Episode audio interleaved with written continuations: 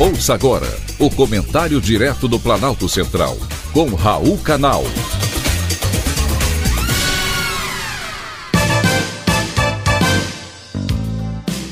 Queridos ouvintes e atentos escutantes, assunto de hoje: restrições à saidinha.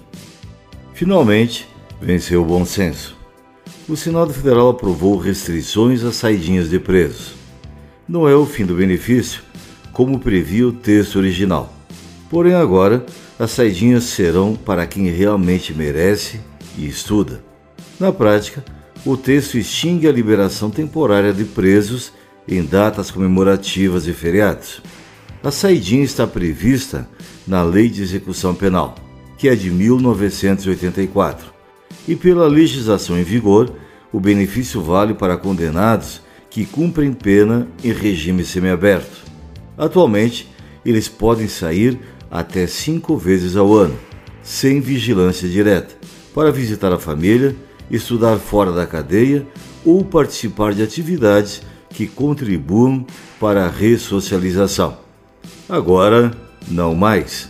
O novo texto estende a restrição para presos que cumprem pena por crime hediondo ou com violência ou grave ameaça contra a pessoa. A justificativa para a saidinha é a ressocialização dos presos. Não sei se cinco dias em casa, nas datas comemorativas, são suficientes para ressocializar um criminoso. Além disso, tem as fugas. 5% dos presos das saidinhas não retornam para os presídios. O percentual pode ser pequeno, mas em números, não. São 1.672 criminosos nas ruas, muitos deles ameaçando o cidadão. O Senado demorou a votar o projeto. Foram 11 anos engavetado.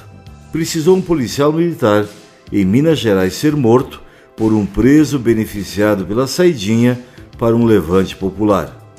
Porque é assim que o Congresso trabalha, ou por pressão popular, ou por pressão do executivo que libera dinheiro para os parlamentares. Outras regras foram introduzidas para as saidinhas. Além das restrições, o projeto trata de outros temas. Um deles é a necessidade de exame criminológico para a progressão de regime do condenado. Um apenado só terá direito ao benefício se ostentar boa conduta carcerária, comprovada pelo diretor do estabelecimento e pelos resultados do exame criminológico. O teste deve avaliar, por exemplo, se o preso é capaz de se ajustar ao novo regime com autodisciplina, baixa periculosidade e senso de responsabilidade. E o juiz é que vai autorizar. Também tem a monitoração dos presos. Eles deverão usar tornozeleira eletrônica. É difícil acreditar que vai dar certo, já que o Estado não consegue monitorar nem mesmo os presos que estão dentro dos presídios. Foi uma batalha a votação do projeto no Senado, já que os aliados do governo não queriam aprovação. Num país campeão de homicídios, fica difícil crer que a saidinha ajuda na ressocialização, até porque não existe nenhuma evidência disso. O projeto agora será discutido novamente pelos deputados e já se falava dentro do Congresso que o presidente Lula irá vetá-lo por recomendação de seu ministro da Justiça, Ricardo Lewandowski. O Brasil precisa ser intransigente com quem não cumpre as leis.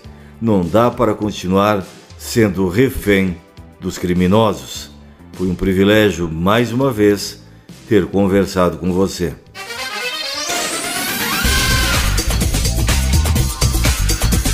Acabamos de apresentar o Comentário Direto do Planalto Central, com Raul Canal.